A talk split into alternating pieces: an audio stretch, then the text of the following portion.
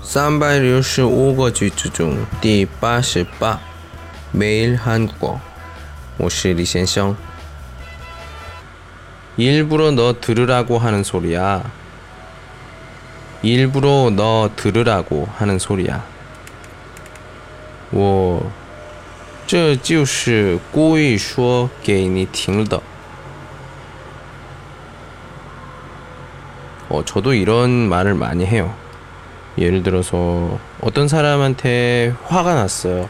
어떤 사람한테 화가 났는데 저는 음 모든 사람이 듣는 곳에서 이야기를 공개된 곳에서 이야기를 해요.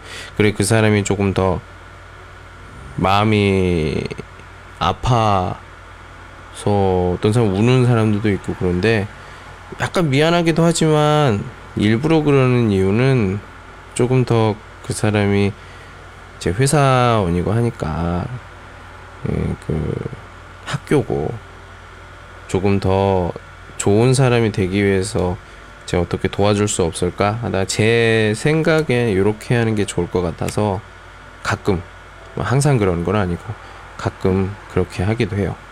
그래서 사이가 좀 안 좋아질 때도 있는데 나중에 제가 좀 사과를 하죠. 하지만 이런 가끔 이런 것도 필요하다고 봅니다. 예, 안 그러면 항상 방심을 하게 되거든요. 저도 마찬가지로 음 그런 적도 있으니까요. 예, 서로 하면서 이러면서 발전이 되는 거겠죠. 따라 하십시오. 일부러 너 들으라고 하는 소리야.